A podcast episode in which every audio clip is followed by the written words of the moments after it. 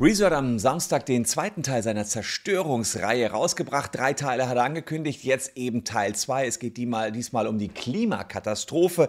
Er wirft den Politikern wieder Lügen vor, sagt, dass es Zuständigkeitsprobleme bei der Räumung besetzter Wälder gab und macht Lobbyisten dafür verantwortlich, dass Konzerne wie RWE Dörfer vernichten dürfen für Braunkohleabbau. Was Rezo da rausgehauen hat, ist oft rechtlicher Natur, deswegen wollen wir uns das im Detail anschauen, denn er spricht auch einige Urteile an, die natürlich auch von uns in der Vergangenheit Beachtung gefunden haben. Deswegen gucken wir gemeinsam die wichtigen Stellen aus Rezos zweiten Zerstörungsvideo gemeinsam an.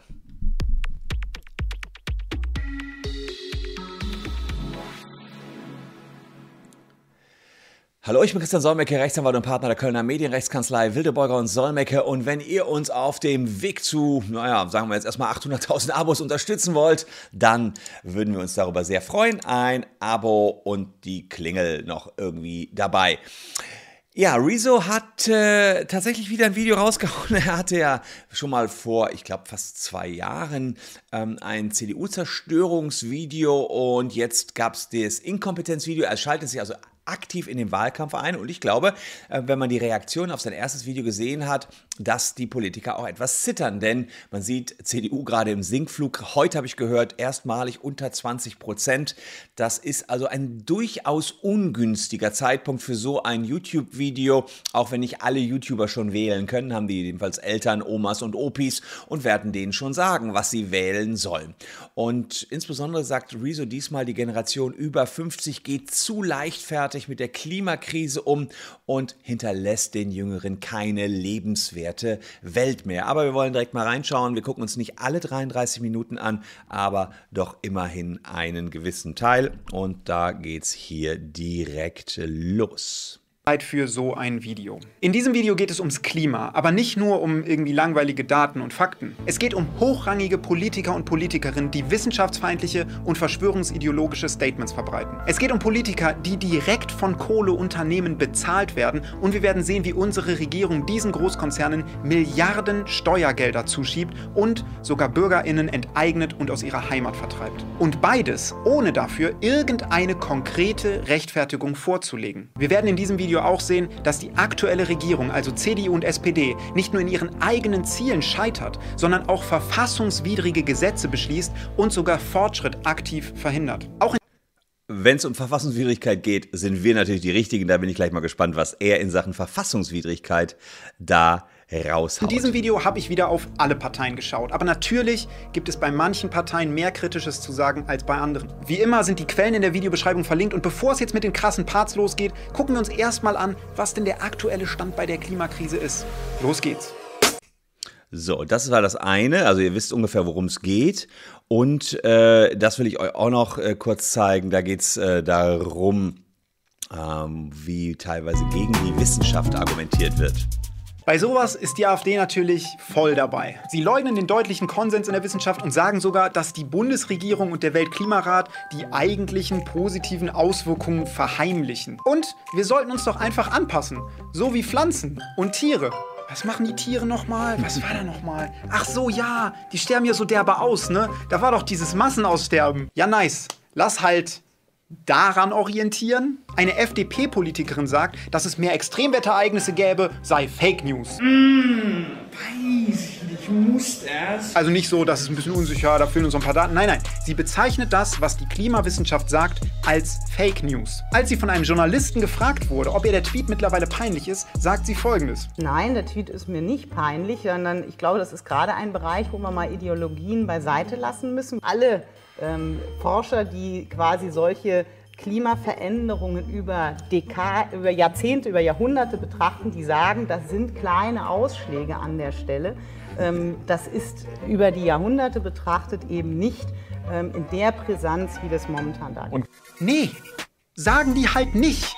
Das ist völliger Bullshit und widerspricht jeglichem wissenschaftlichen Stand. Diese so, und da sind wir schon beim ersten Punkt. Das geht also weiter. Es gibt Hans-Georg Maaßen, der hat gesagt, die Sonne steuert das Klima. Doch damals hat er eben für die CDU das gesagt. Also insofern, was Rezo hier sagt, wir haben lügende Politiker. Und die Frage ist, ist das ein neues Phänomen, dass Politiker lügen? Na, ihr könnt es euch schon erahnen. In meinen Augen ist das natürlich kein Problem oder kein neues Phänomen. Besser gesagt, natürlich ist das ein Problem, aber kein neues Phänomen. In der Politik ist das Lügen ein Dauerbrenner. Wir haben es schon in den 70er Jahren in Sachen Watergate gesehen. Wir haben es in der Barschel-Affäre in den 80er Jahren gesehen. Wir haben es bei Clinton der Lewinsky-Affäre in den 90ern gesehen und bei der Begründung für den Irakkrieg in den 2000ern. Aber man muss sich ja fragen, dürfen Politiker einfach so lügen? Und diese Lüge oder diese Fehlbehauptungen, die drüsselt Rezo in seinem Video, wenn ihr es euch ganz anguckt, ganz haarklein auf. Er sagt also ganz genau, das sagen die Politiker, das sagen alle anderen Wissenschaftler. Und das ist die Frage, darf ein Politiker lügen? Also Lügen ist erstmal nicht verboten. Ihr Normalos dürft auch lügen, also dürfen auch Politiker lügen. Äh, allerdings ist es möglicherweise eine strafrechtliche Grenze dann erreicht oder auch eine zivilrechtliche Grenze, wenn man etwas Falsches behauptet über andere Menschen oder andere Personen. Und wenn jetzt hier die Politiker sagen, nö, Klimakrise ist gar kein Problem, dann dürfen die zunächst einmal lügen. Das klingt natürlich total abgefahren, aber die sagen, ja, äh, wir sind der Meinung, hier ist gar kein Problem mit dem Abschmelzen der Pole. Das ist ein bisschen Sonne. Was sagt hier Hans-Georg Maaßen? Die Sonne steuert dort das Klima. CO2 ist überhaupt nicht dafür verantwortlich. Das ist ungefähr so, als wenn Politiker sagen würden, die Erde ist eine Scheibe. Zunächst mal dürfen Politiker so einen raushauen. Das ist noch keine Straftat und auch zivilrechtlich kann man sie dafür erst einmal nicht äh, entsprechend belangen. Wenn man aber von so einer systematischen Lüge ausgeht, dann ist das schon ein Problem in einer Demokratie. Wenn also wirklich nur in eine Richtung beschissen wird seitens der Politiker, wieder besseren Wissens, dann gefährdet das langfristig auch die Stabilität einer Demokratie. Natürlich gibt es in einer politischen, aufgeklärten Demokratie Wege, Lügen zu entlarven. Wir haben Gerichte, wenn zum Beispiel über ja, Unternehmen was Falsches gesagt wird, wenn über Personen was Falsches gesagt wird, können die sich bei den Gerichten dafür wehren und dann kann auch eine Lüge aufgedeckt werden. Dann in solchen Fällen kann man auch zur Rechenschaft gezogen werden. Ansonsten haben wir natürlich auch äh, innerhalb der, der einzelnen Parteien beziehungsweise innerhalb der Parlamente die Möglichkeit, Akteneinsicht zu nehmen. Die Parteien haben gewisse Berichtspflichten, da könnte man auch Lügen aufdecken. Es gibt Untersuchungsausschüsse und Transparenzregeln. Es gibt auch das Informationsfreiheitsgesetz. So kann man versuchen, Lügen der Politiker aufzudecken und an die Öffentlichkeit zu bringen. Aber die traurige Nachricht ist, solange das Volk nicht irgendwie aufgestachelt wird, ist das durchaus fast konsequenzenlos möglich, dass Politiker komplett die Unwahrheit sagen, euch hinters Licht führen, aber äh, das eben nicht bezogen auf irgendwelche Personen oder Unternehmen, sondern so auf allgemeine Fakten, indem sie einfach sagen, ja, keine Ahnung, äh, Klimawandel ist äh, von der Sonne gemacht, ja, wie Hans-Georg Maaßen das mal im Jahr 2019 getwittert hat. Ähm, das ist erstmal juristisch leider kann man nicht rankommen. Das ist, ich habe letztens ein großes Video dazu gemacht, ob man gegen Fake News vorgehen kann. Ich habe gesagt, es ist verdammt schwer. Es ist sowas wie öffentliche er Erregung öffentlichen Ärgernisses. Da könnte man so ein bisschen in diese Fake News Thematik reingehen. Aber das kann man hier nicht sagen. Wenn die der Meinung sind und das einfach so raushauen, ist das sogar von der Meinungsfreiheit gedeckt.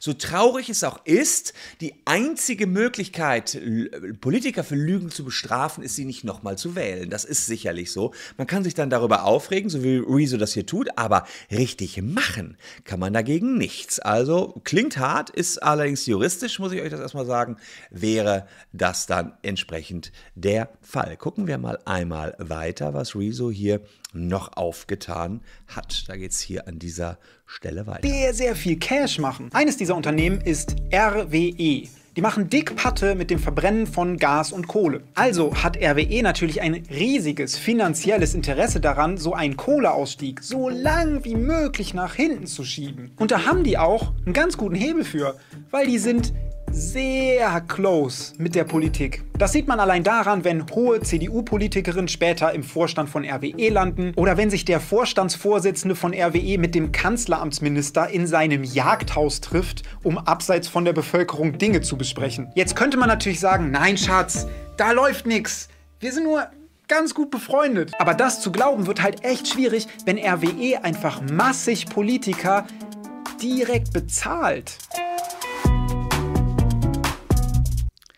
Ja, Bezahlung von Politikern, äh, das äh, muss man sich erstmal anschauen, für was die bezahlt werden. Also, äh, was Rezo hier anspricht, ist diese Zusammenarbeit von Politikern und RWE und letztlich spricht er damit ein Thema an, was ich ja auch schon mal auf diesem Channel behandelt habe und die guten Abonnenten, die kennen das Thema natürlich Lobbyismus und inwiefern ist Lobbyismus erlaubt oder eben nicht erlaubt. Also, theoretisch ist es so, dass Lobbyismus, das kommt aus dem englischen Lobbying, ist eine Form der Interessensvertretung in Politik und Gesellschaft schon erlaubt ist. Also es gibt eben Interessensgruppen, die Lobbys und die pflegen durch persönliche Kontakte zu den Leistungsträgern der Exekutive, das heißt zu den Leistungsträgern in Politik und äh, dann entsprechenden Gremien Einfluss und wollen auf eine Meinung hinwirken. Die wollen, dass ein Politiker, der ja nur sich und seinem Gewissen in der Regel unterworfen ist, es gibt letztlich keinen Fraktionszwang im Deutschen Bundestag, mh,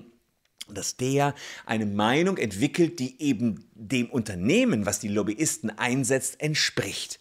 Und äh, das ist natürlich so, dass Lobbyisten oft auch Massenmedien einsetzen, manchmal aber auch eins zu eins einwirken. Und letztlich ist das Wort Lobbyismus mit ein bisschen negativen Kontext belegt. Man denkt immer, oh, die sind was Schlechtes, deswegen nennt sich die Atomlobby mittlerweile nicht mehr Atomlobby und auch die Kohlelobby nennt sich nicht mehr Kohlelobby. Die haben Namen, da glaubt ihr gar nicht, dass Lobbyisten dahinter stecken, aber die treffen sich tatsächlich mit Politikern. Es gibt auch ein Lobbyregister, gehe ich gleich noch drauf ein. Aber es gibt auch Interessensverbände, die auch zu den Lobbygruppen zählen, die allerdings eher positiv wahrgenommen werden. So wird vermutlich Greenpeace bei vielen von euch eher positiv wahrgenommen. Die Kirchen sind auch ein Lobbyverband, Sozialverbände oder auch Gewerkschaften sind auch alles Lobbyverbände, die alle versuchen, Politik zu machen. Und die rechtliche Handhabe gegen Lobbying in Deutschland und Europa, äh, die ist relativ gering, muss man sagen. Es gibt ein berühmtes Urteil aus dem Jahre 1956. Da das Bundesverfassungsgericht im sogenannten und für uns Juristen sehr wichtigen KPD-Urteil entschieden, dass es nicht zu beanstanden sei, wenn Interessensgruppen versuchen, Mitglieder auf des Parlaments einzuwirken. Und das äh, begründen die auch mit Artikel 8 unseres Grundgesetzes. Den schauen wir uns mal an. Da steht drin, alle Deutschen haben das Recht, sich ohne Anmeldung, Erlaubnis friedlich und ohne Waffen zu versammeln. Mit anderen Worten hat damals 1956 das äh, das Verfassungsgericht gesagt, wieso, die können sich ja versammeln, die Lobbyisten, äh, steht ja auch in Artikel 8 drin, die können sich auch mit Politikern versammeln und mit denen reden, ja, und äh, auch Artikel 9 haben die damals rangezogen vom Verfassungsgericht, alle Deutschen haben das Recht, Vereine und Gesellschaften zu bilden. Insofern können sie auch Lobbyverbände bilden und sie gehen sogar noch weiter, sie gehen auch noch äh, auf Artikel 5 unseres Grundgesetzes, den kennen alle Zuschauer, die hier regelmäßig sind, das ist nämlich einer meiner wichtigsten oder unserer wichtigsten Paragraphen, ist ja auch euer, das ist die Meinungs Meinungsfreiheit. Jeder das Recht, seine Meinung in Wort, Schrift und Bild frei zu äußern und zu verbreiten und sich aus allgemein zugänglichen Quellen ungehindert zu unterrichten. All das hat das Bundesverfassungsgericht im Jahre 1956 gesagt, ist die Deckung für den Lobbyismus. Und da hat man eben gesagt, ja, äh, einerseits das, man darf sich eben versammeln, man darf seine Meinung äußern. Es gibt auch nach Artikel 17a des Grundgesetzes ein sogenanntes Petitionsrecht. Es können Petitionen zum Bundestag eingebracht werden. All das spricht dafür, dass Lobbyismus erlaubt ist. Und äh, die Grenzen des Lobbyismus, die zeige ich euch auch. Doch vielleicht an dieser Stelle noch ganz kurz der Aufruf vielleicht an alle von euch, die vom Facebook-Datenleck betroffen sind. Wir haben mittlerweile mehrere tausend Betroffene, die jetzt ihr Geld zurückfordern, beziehungsweise 500 Euro von Facebook fordern. Ähm, da könnt ihr eure Chance nutzen. Unten in der Caption findet ihr den Link. Ihr könnt schnell hier eure Handynummer eingeben und dann seht ihr, ob ihr betroffen seid. 500 Millionen Daten sind da abhanden gekommen. Und Facebook hat ja übrigens auch eine ganz gute Lobby, wenn es darum geht, die eigenen Interessen durchzusetzen. Nutzen wir mal hier meine Lobby, um eure Interessen durchzusetzen. Aber wo endet der Lobbyismus? Wo sind die Grenzen? Die Grenzen sind bei den sogenannten Korruptionsdelikten zu finden und die habe ich euch auch rausgesucht. Im Strafgesetzbuch sind die zu finden. Wenn also Rezo sagt, äh, RWE und Co geben Politikern Geld, dann sind wir möglicherweise, ja, ohne jetzt im Detail darauf einzugehen, im Bereich des Paragraphen 333 Strafgesetzbuch. Wer einen Amtsträger, einem europäischen Amtsträger, einem für öffentlichen Dienst, besonders Verpflichteten oder Soldaten der Bundeswehr für die Dienstaufteilung einen Vorteil für diesen oder Dritte verspricht oder gewährt, wird mit Freiheitsstrafe bis zu drei Jahren oder mit Geldstrafe bestraft. Also wer einem Amtsträger Vorteile verspricht, Geldstrafe und Bestechung ist hier Paragraph 334. Und äh, das sind die sogenannten Korruptionsdelikte. Und wir haben dann äh, nochmal in 108a Strafgesetzbuch Bestechung von Mandatsträgern. Ja, und die Problematik ist allerdings, dass Abge Abgeordnete, um die es hier geht, eben nach Paragraph 11 des Strafgesetzbuches nicht zu den Amtsträgern zählen. Denn wer Amtsträger ist, ja, das regelt wiederum hier Paragraph 11. Personen und Amtsträger sind Beamte oder Richter äh, im sonstigen öffentlichen rechtlichen Amtsverhältnis und dazu bestellt bei einer Behörde, sonstigen Stelle Auftrag, Aufgaben unbeschadet der Aufgabenfüllung wahrzunehmen. Sprich, was wir hier haben, ist, äh, dass die Politiker hier keine Amtsträger sind nach dem Strafgesetzbuch. Das ist tatsächlich eine äh, Problematik. Gemeint sind jetzt hier als Amtsträger, die eben nicht korrupt sein dürfen, Behördenmitarbeiter, Beamte, Minister, die dürfen alle kein Geld ähm, annehmen. Und das heißt, was hier nur greift, wäre äh, Paragraph 108 E-Bestechung von Mandatsträgern.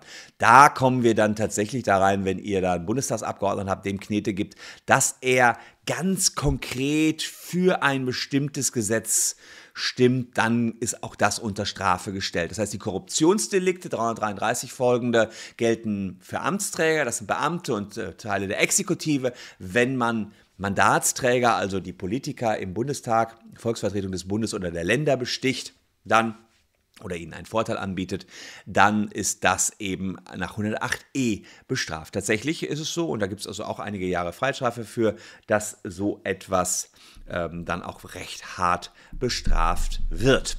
Naja, und es ist tatsächlich so, dass äh, viele Leute mehr Transparenz fordern und es gibt ja auch ein Lobbyregister. Da sieht man genau, welcher Politiker gerade für wen arbeitet. Und wenn Politiker, wie Rezo das gerade sagt, dann eben entsprechend für die, für die, für die AfD arbeiten, sondern für, für RWE arbeiten, dann ähm, sollte so etwas im Lobbyregister auch ersichtlich sein. Und dann ist eventuell ein bisschen weniger Gefahr, dass sie auch politischen Einfluss nehmen, weil sie natürlich wissen, oh, wir werden hier von Lobby Watch das ist eine Organisation, die beobachtet die äh, Politiker oder Abgeordnetenwatch, werden wir beobachtet. Also insofern hier äh, auch ein wichtiges Thema. Und dann geht Rezo auf die Enteignungen ein. Also wir bleiben bei RWE und es ist im weitesten Sinne schon alles Klimaschutz, weil es auch um den, unter anderem den Hambacher Forst geht. Es geht darum, dass Leuten Grundstücke weggenommen werden, damit Braunkohle abgebaut werden können. Kennt ihr vielleicht die riesen Braunkohlebagger, die rollen irgendwann an und da möchte man dann eben,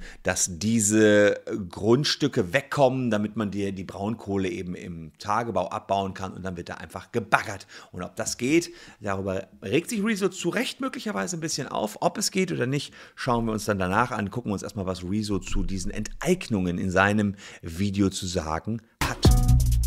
Jetzt wird's noch abgefuckt und ich versuch's mal kurz zu machen. RWE wollen Kohle ausbuddeln und am liebsten würden sie dafür auch ganze Dörfer plätten, damit sie darunter noch mehr Kohle ausbuddeln und dann verbrennen können. Die Regierung meinte ja, yo guys, wir müssen bald eh aufhören mit der Kohle so und musste deswegen entscheiden, ob RWE noch fünf bestimmte Dörfer für die Kohle plätten darf. Und dafür hat die Regierung dann ein Gutachten erstellen lassen. Und da stand drin, yo, wir kriegen das mit dem Kohleausstieg hin, ohne dass diese Dörfer geplättet werden müssen. Und dann passierte etwas Merkwürdiges.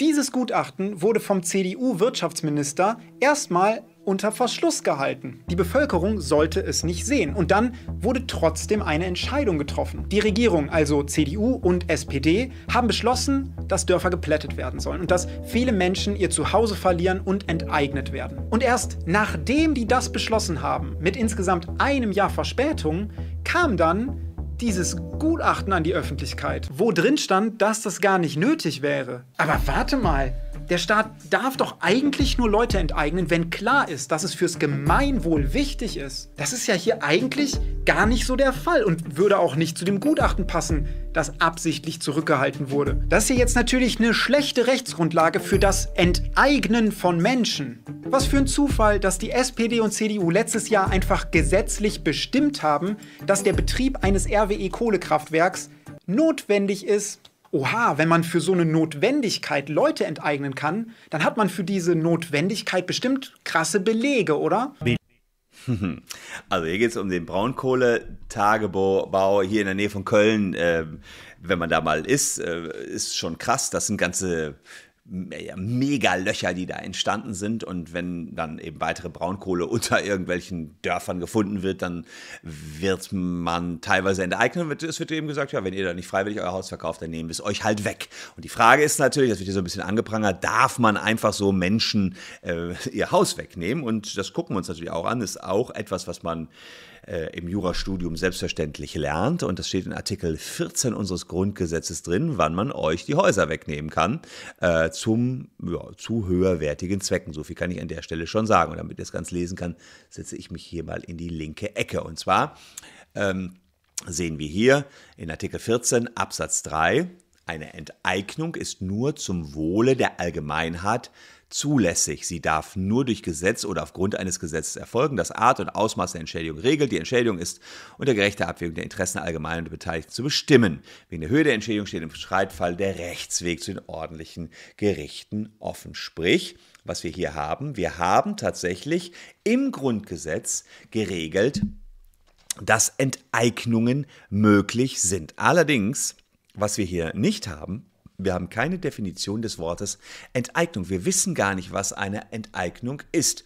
Und deswegen musste sich das Bundesverfassungsgericht diese Aufnahme, diese Aufgabe annehmen und das Bundesverfassungsgericht musste klar definieren, was eine Enteignung ist. Und dann ist äh, hier, dass äh, die Zwangsenteignungen die das Bundesverfassungsgericht bestimmt hat, äh, tatsächlich sozusagen Wegnahmen sind, die notwendig sind.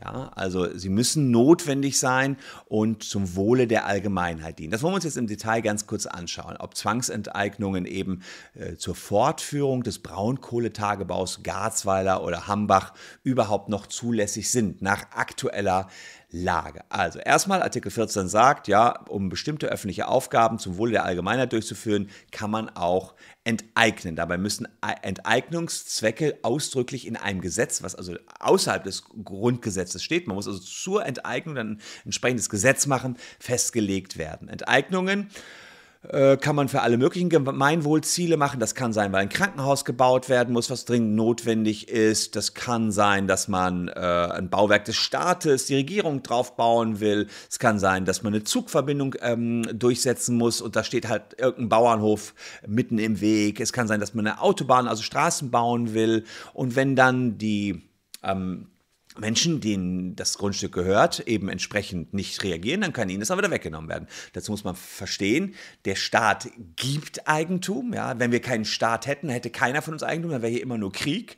Aber weil wir einen Staat haben, werden Grenzen abgesteckt. Aber wir sagen, ja, wir geben euch Eigentum und wir schützen es als Staat auch mit unserer Polizei. Das haben wir alles mal so definiert über Jahrhunderte, Jahrtausende. Man könnte auch sagen, keiner hat Eigentum. Dann wären wir irgendwie in, vermutlich in Somalia. Dann haben wir die Warlords und die bestimmen, wem was gehört. Ja, aber wir haben das definiert, aber wir sagen gleichzeitig auch, unter ganz bestimmten Umständen können wir euch das auch wieder wegnehmen. So kann man sich das ganz grob vorstellen, so äh, funktioniert sozusagen Eigentum hier in Deutschland. Und jetzt gucken wir uns mal an, ob ähm, die Maßnahmen des Braunkohletagebaus hier tatsächlich äh, zum Grund, zum Grundsatz der Allgemeinheit ist. Erstmal muss man sagen, naja, RWE ist ja jetzt äh, nicht der Staat, aber da muss man sagen, Enteignungen können auch zugunsten von Dritten passieren. Also zugunsten von RWE, wenn es darum geht, dass man eine Allgemeinwohlaufgabe, wie beispielsweise jetzt hier, Stromerzeuger im weitesten Sinne, ähm, erfüllt. Und da kann der Staat sagen, ja, wir brauchen alle Mann Strom und RWE ist eben, der Staat selbst erzeugt ja keinen Strom. Wir haben Companies wie RWE und wenn diese staatliche Aufgabe Stromerzeugung, sagen wir mal, oder ja, zusehen, dass, das, dass alle in der Bevölkerung Energie haben, nicht anders erfüllt werden kann als mit Enteignungen, dann darf auch zugunsten von solchen Konzernen wie RWE enteignet werden. So läuft das aktuell ganz grob und einfach, einfach gesagt mit Artikel 14 und den Enteignungen. Und jetzt müssen wir uns anschauen, ob das, was dann da gemacht wird, im konkreten Falle auch verhältnismäßig ist. Ist das in Ordnung, dass man sagt, klar, wir haben hier zwar Gemeinwohlinteressen, Energie muss erzeugt werden, aber müssen dafür wirklich ganze Dörfer verschwinden? Und ähm, da muss man sagen, dass die äh, Regelungen der Enteignung äh, zugunsten von RWE jetzt äh, recht konkret geregelt worden sind, aber auch in einem Gesetz geregelt worden sind, dass eben enteignet werden kann. Aber es kann sein, dass das Gesetz eben nicht korrekt zustande gekommen ist, dass, dass man eben das gar niemals hätte in einem Gesetz sagen können. Und tatsächlich gab es ein Gutachten aus dem Jahr 2019 vom BUND und das kam zu dem, äh, zu dem Ergebnis, dass die Zerstörung weiterer Dörfer für den Braunkohletagebau nicht nur überflüssig ist, sondern auch aus verfassungsrechtlicher Sicht verboten sein müsste. Und dort heißt es wörtlich, insbesondere ist keine Enteignung von Grundstücken mehr zu rechtfertigen, deren Inanspruchnahme auf eine nicht mehr klimaverträgliche Förderung und Verstromung von Braunkohle abzielt. Mit anderen Worten, man kann sagen, naja, wenn wir schon hier jemanden enteignen, dann doch bitte schön nicht die Dörfer, auf denen Braunkohle abgebaut wird, was eh nicht gerade klimaneutral ist, sondern dann könnten wir ja ganze Windkraftparks da auch bauen und könnten dann zugunsten von Windkraftanlagen, bringt da jetzt nichts, weil kein Wind da ist, aber an anderen Stellen Leute enteignen und da dann Windkraftanlagen hinsetzen. So sagen die das nicht exakt im BD, aber von der Grundidee her sagen die, es ist unverhältnismäßig, Leute zu enteignen wegen einer eh schädlichen Stromversorgung durch Braunkohle. Äh, diese Energieumwandlung von Braunkohle in Strom ist eben ähm, umweltschädlich, das wisst ihr. Und eigentlich sind wir ja beim Kohleausstieg, steigen wir eher aus. Und dass da überhaupt noch Dörfer zerstört werden, sagt der BUND, ist verfassungsrechtlich nicht haltbar. Das ist nicht klimaförderlich. Und die Restfördermenge müsste aus Gründen des verfassungsrechtlich gebotenen äh, Eigentumsschutzes auf solche Flächen beschränkt werden, deren Abbau im Einklang mit Klimaschutzverpflichtungen noch möglich ist. Und ehrlicherweise gab es letztens auch ein bekanntes Urteil vom Bundesverfassungsgericht, was auch den Klimaschutz an oberste Stelle gestellt hat und gesagt hat, auch der Staat muss sich an seine eigenen Klimaziele halten, kommen wir auch gleich noch zu. Also auch da wiederum muss ich sagen, hat Rezo ein Stück weit recht, dass hier Enteignungen wahrscheinlich zu weit gegangen sind. Da spricht einiges für. Andererseits muss man auch sagen, es gab natürlich Gerichtsurteile, die sich auch im Detail damit auseinandergesetzt haben, allerdings auch sehr gewichtige Gutachten vom BUND hier, die gesagt haben, das ist einfach unverhältnismäßig, was hier passiert ist. Gucken wir weiter im Rezo-Video, was er uns sonst noch hier mitgebracht hat. Jetzt geht es um Räumung von Wäldern. Fand ich auch interessant, das habt ihr natürlich auch mitbekommen. Hambacher Forst, da gab es äh, unter anderem äh, diese Zwangsräumung. Schauen wir auch da mal rein.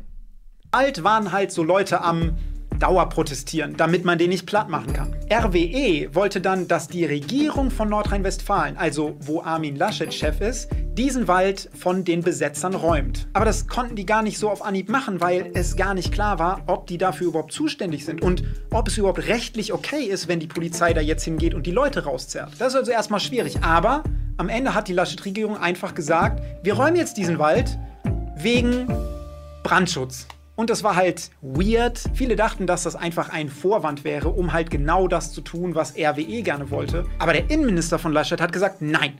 Mit RWE gab es hier gar keine Absprachen. Da habe ich auch gar keinen Kontakt gehabt mit RWE. Natürlich habe ich in meinem Leben mit RWE geredet, das ist klar. Aber in dieser Zeit keinen und erst recht nicht so eine Aufforderung. Und später kam dann raus, es gab sehr wohl dazu mehrere Gespräche mit RWE. Hat er sich wohl vertan. Und es gibt sogar ein Videoleak, in dem Laschet zugibt, dass er hier unehrlich zur Bevölkerung war. Also Laschet hatte diesen Wald ja geräumt wegen Brandschutz. Und dass dieser Brandschutz nur ein Vorwand war, also eine erfundene Begründung, sagt er selbst in einem geleakten Video. Das Video darf ich aus rechtlichen Gründen nicht zeigen, aber ich zitiere mal. Ja, ich brauche auch einen Vorwand, sonst kann man dort nicht tätig werden. Ich wollte den Wald räumen, ich wollte den Wald räumen. Ja, das ist also sozusagen das, was Laschet äh, hier gesagt hat. Der hat im Moment, glaube ich, ein Fettnäpfchen nach dem anderen, wo er reintritt, das so kurz vor der Wahl. Und Rezo drückt da natürlich auch noch in die Wunde rein. Gucken wir uns an, äh, die Baumhäuser im Hambacher Forst im Jahr 2019, die sind geräumt worden, aber muss sagen, viele Eilentscheidungen der Verwaltungsgerichte in Köln, Aachen und Münster haben das als korrekt gesehen. Äh, das heißt, das kann Rezo zwar kritisieren, aber hier haben drei Gerichte gesagt, nee, die Räumungen waren rechtmäßig. Es gab Eilanträge mehrerer Privatpersonen, die hatten... Ähm, verschiedene äh, Räumungsbeschlüsse der Stadt Kerpen kippen wollen. Und sie argumentierten, wir leben jetzt hier seit sechs Monaten im Wald, äh, das ist unser Lebensmittelpunkt wir sind jetzt dann obdachlos, wenn hier geräumt wird. Allerdings sagte das Verwaltungsgericht Köln, ähm, zur Gefahrenabwehr darf hier eingeschritten werden ähm, und erstens für den Bewohner und zweitens Waldbrandgefahr. Und die, es gab allerdings nur eine ganz kurze Räumungsfrist von 30 Minuten. Das sagt das Verwaltungsgericht Köln, die ist nicht zu beanstanden, weil aus Sicht der Behörden eine weitere Eskalation und damit Gefahrintensivierung vermindert werden konnte. Wenn man so einen Überraschungseffekt hat, schnell alle raus, dann äh, kann man natürlich sagen, das ist dann sicherer, sagt jedenfalls Verwaltungsgericht Köln. Ähm, und da sei es allerdings gar nicht um die Waldbrandgefahr gegangen, ähm, sondern es gab eine Dürreperiode schon in Juni und Juli. Vielmehr handelt es sich um bauordnungswidrige Anlagen. Also das war jetzt das, der wahre Grund. Selbst wenn Laschet da irgendwas mit Waldbrandgefahr gesagt hat, die Gerichte haben nachher gesagt, nee, diese ganzen Baumhäuser sind sogenannte bauordnungswidrige Anlagen, von denen Gefahren ausgehen. Ähm, und na klar, ich meine, ihr könnt auch nicht hingehen, ganze Häuser einfach im Wald bauen, dann, das ist ordnungswidrig und deswegen haben die geräumt. In gewisser Weise müssten die Bewohner aber auch vor sich selbst geschützt werden, meinten die Richter. Darüber kann man natürlich streiten, aber klar kann nicht jeder einfach so im Wald Häuser bauen. Fakt ist aber auch, Natürlich haben die Politiker mit RWE gesprochen und haben überlegt, gut, äh, wir wollen jetzt hier mit unseren dicken Baggern anrollen, wie können wir jetzt hier die Bäume wegballern und äh, die Gerichte haben das dann letztlich hier auch noch gestützt. Ja, die Beseitigung der Baumhäuser sei rechtmäßig gewesen, sagen die Gerichte. Hatten, es gab keine Baugenehmigung äh, und das sei als bauliche Anlage sowieso nicht einzustufen gewesen. Es sei damit auch nicht genehmigungsfähig. Es genüge auch nicht den maßgeblichen Brandschutzanforderungen. Klar, so ein Baumhaus, wenn das einmal flemmt, dann flemmt das. Ähm, also ging da weniger um die Brandgefahr des Waldes, sondern eher um den Brand des Baumhauses. Äh, die Feuerlöscher, die die alle hatten, die Besetzer dort, haben eben nicht die entsprechenden Brandvoraussetzungen geboten, sagte letztlich auch noch das Oberverwaltungsgericht Münster. Das heißt, die Räumungen, über die kann man sagen, was man will, und das ist auch in Ordnung, dass Rezo das hier äh, ein bisschen kritisiert, aber letztlich muss ich sagen, die Räumungen waren im Sinne des Gesetzes. Das jedenfalls haben mehrere Gerichte so entschieden. Apropos Entscheidung, falls ihr mal im Online-Casino was verzockt habt, ah, wisst ihr das vielleicht, dass wir euch euer Geld zurückholen. Die ganzen Online-Casinos sind nämlich illegal. Ja, und wenn ihr da mal hier auf der Seite, die ich auch unten in der Caption habe, schaut, könnt ihr direkt checken, ob ihr Geld zurückfordern könnt, was ihr im Online-Casino verloren habt. Das geht ganz, ganz simpel und bekommt ihr dann auch insoweit zurück, als dass wir hier äh, checken, ob eure Ansprüche berechtigt sind oder nicht. Kommen wir zu den abschließenden ähm, Analysen von Rezo. Er hat äh, dann noch darauf äh, etwas gesagt, inwiefern RWE auch noch belohnt worden ist dafür, dass sie jetzt nicht mehr weitermachen mit dem Braunkohletagebau. Das waren ja sozusagen die letzten ähm, Sachen, die da äh, vernichtet worden sind. Und künftig darf RWE eben, der Kohleabbau ist ja äh, entschiedene Sache in Deutschland und ähm, Dafür haben die aber Geld bekommen, dass sie es künftig nicht mehr machen dürfen. Hören wir uns auch mal an. Und deswegen gehen jedes Jahr manche Unternehmen pleite. Ist traurig, aber halt die Realität. Aber für Kohleunternehmen, die ja selbst ganz stark dafür verantwortlich sind, dass sie ihr Business jetzt aufhören müssen, gelten auch da ganz besondere Regeln. Als Entschädigung bekommen sie jetzt Milliarden Steuergelder zugeschoben. Allein RWE und ein anderes Unternehmen bekommen über 4 Milliarden Euro Steuergelder. Dass diese Zahl hier einfach als Entschädigung für den angeblich verloren gegangenen Gewinn aber warte mal, was denn für ein krasser Gewinn?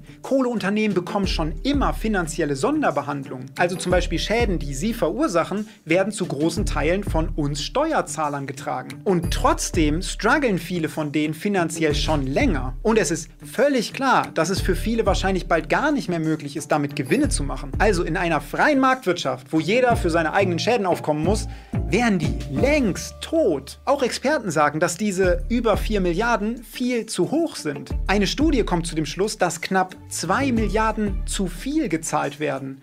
Das sind keine Peanuts. Nur zum Vergleich. 2 Milliarden Euro Steuergelder zu viel wären circa viermal die Steuerverschwendung von Andy Scheuer. Und selbst die EU-Kommission meinte, ey Guys, das sieht hier irgendwie fishy aus, was ihr macht. Aber auf welcher Grundlage werden denn da unsere Steuergelder so krass vergeben? Das weiß niemand so genau. Es gibt Ja, gucken wir uns mal an, auf welcher Grundlage Steuergelder der Andi äh, Scheuer so vergeben kann und insgesamt Steuern, äh, Steuern vergeben werden können an Unternehmen. Also erstmal ist ja so, äh, RWE ich habe euch gerade gesagt, ist enteignet, äh, enteignet Leute oder über den Staat werden eben dann äh, entsprechend äh, die Häuser enteignen, aber RWE selbst wird natürlich auch ein Stück weit enteignet, in dem Sinne, indem man ihnen ein Berufsverbot erteilt und sagt, ihr dürft jetzt nicht mehr abbauen, das, was sie jahrelang gemacht haben. Sie werden dafür kompensiert, so wie natürlich auch diejenigen, deren Häuser da abgerissen werden, kompensiert werden. Auch die bekommen Geld dafür. Was Rezo aber hier sagt, zwei Milliarden, das ist zu viel. Und äh, das muss man sich natürlich anschauen. Äh, für die Kontrolle der Steuerverwendung sind die Rechnungshöfe in Deutschland zuständig. Die Rechnungshöfe checken, wie unser Staat Geld ausgibt. Und auf Bundesebene ist es eben der Bundesrechnungshof. Und der Bundesrechnungshof, der schaut eben, ob die Politiker die geltenden Vorschriften und Gesetze einhalten ähm, und ob es zu einem sinnvollen Einsatz unserer Steuern kommt. Und wenn der Bundesrechnungsmittel äh, sieht, da werden vier Milliarden ausgegeben, dann wird er sehr, sehr sicher auch checken, ob die korrekt oder nicht korrekt ausgegeben worden sind. Allerdings muss man auch fairerweise sagen, direkte Eingriffsmöglichkeiten hat der Rechnungshof nicht. Ähm, er hat nur eine beratende Funktion, kann Hinweise geben, kann Hilfestellungen geben und klar kann die Politik mit Steuergeldern wirklich sehr, sehr viel anfangen. Ähm, und darüber wird ja auch immer wieder diskutiert. Und die letzte Konsequenz, die wir als äh, Bürger haben, und ich meine, da ist es natürlich wirklich schön, dass jetzt gerade Wahlen sind, wir können andere Politiker wählen. Man kann es da gar nicht oft genug sagen.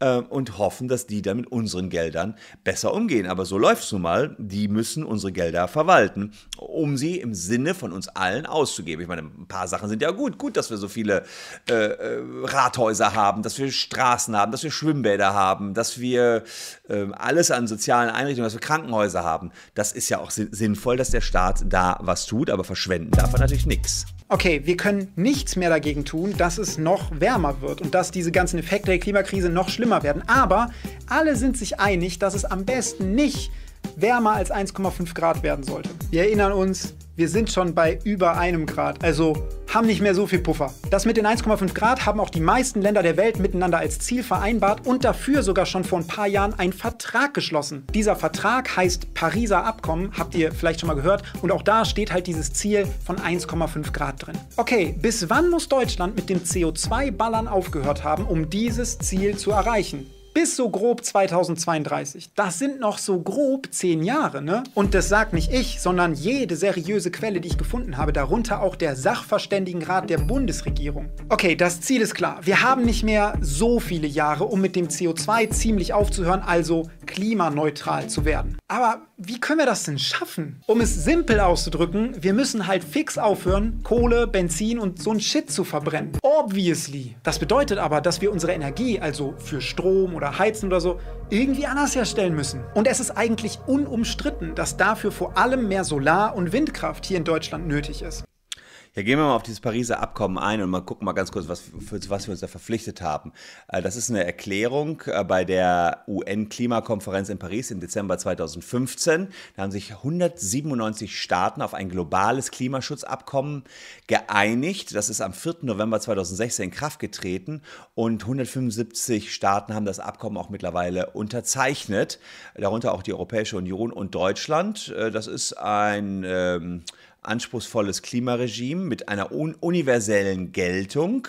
Das heißt, äh, da sagt man, wir wollen die Erderwärmung auf 1,5 Grad beschränken. Wir wollen die Fähigkeit zur Anpassung an den Klimawandel in der Welt st äh, stärken und wir wollen einen Einklang von Finanzmittelflüssen und Klimazielen herstellen. Das sind so die drei großen Ziele. Äh, das Problem ist, dass äh, es relativ wenig Konsequenzen gibt, wenn man diesen Vertrag nicht einhält. Also alle wollen hinwirken, dass man den Vertrag einhält, aber so richtig hat sich Deutschland auch nicht so ganz dran gehalten und wird auch äh, ehrlicherweise auch die Klimaziele nicht so ganz erfüllen können. Da werden wir gleich darauf zukommen, dass das Bundesverfassungsgericht das auch nochmal gesagt hat. Die AfD übrigens will am liebsten komplett aussteigen aus dem Pariser Klimaabkommen. Die sagen, das nutzt alles nichts, da wollen wollen wir sofort wieder raus. Die hält das für Quatsch, ist allerdings wirklich eines der wichtigsten Abkommen, die wir zum Klimaschutz überhaupt haben. Man kann froh sein, dass überhaupt so viele Staaten, wenn auch ohne Sanktions, große Sanktionsmöglichkeiten hinter überhaupt mal auf irgendwas committed haben. Also es ist schon tatsächlich sehr, sehr äh, wichtig an dieser Stelle, dass wir dieses Klimaabkommen haben. Und jetzt gucken wir mal weiter. Ich habe euch noch einen längeren Part und dann noch einen kurzen von Rezo rausgepickt. Also SPD und CDU haben dieses Klimaschutzgesetz gemacht und Expertinnen haben gesagt, das ist wirkungslos, Politikversagen, bla bla bla. Wenn die Expertinnen das sagen, verändert man das dann? Nö. Aber weißt du, wann man das Gesetz ändert?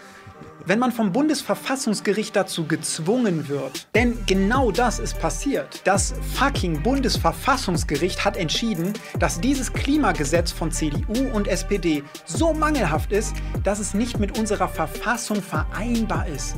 Wow, ganz großes Kino. Das sind die Profis. Deshalb waren CDU und SPD halt dazu gezwungen, dass sie dieses Gesetz nochmal anpassen. Nochmal kurz zur Erinnerung. Die Bundesregierung hat das Ziel 1,5 Grad, haben die unterschrieben. Und sogar deren eigener Sachverständigenrat sagt, dass wir dafür in so elf Jahren klimaneutral sein müssten. Und was schreiben CDU und SPD in das neue Klimaschutzgesetz? Lass mal in einem Vierteljahrhundert klimaneutral sein. Ja, ey, Come on, wofür habt ihr denn so einen Sachverständigenrat, wenn ihr sowieso irgendwelche Jahreszahlen würfelt und macht, was ihr wollt? Was?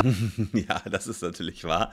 Äh, ja, fucking Bundesverfassungsgericht, äh, das kann er natürlich mal so raushauen auf YouTube. Unser, All äh, unser ehrenwertes Bundesverfassungsgericht hat tatsächlich im April diesen Jahres äh, Urteil, dass das Bundesklimaschutzgesetz äh, nicht ordentlich vor den Auswirkungen des weltweiten Klimawandels schützt. Es hat äh, gesagt, unser Bundesklimaschutzgesetz greift zu kurz und ist verfassungswidrig. Ähm, es gab also einige Klimaschützer, unter anderem haben auch Kinder, jedenfalls sehr junge Menschen, geklagt.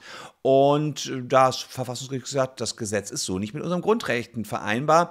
Die Vorgaben für die Minderung der Emissionen ab dem Jahr ähm, 2031 sind nicht ausreichend. Das heißt, das Gesetz regelt, wie es bis 2030 weitergeht, aber danach ist sozusagen Essig, man weiß es nicht ganz genau. Und da sagt man, die Gefahren des Klimawandels sind auch auf Zeiträume danach gegeben, also auch ab 2031 haben wir natürlich, müssen wir jetzt schon schauen, die jüngere Generation zu schützen.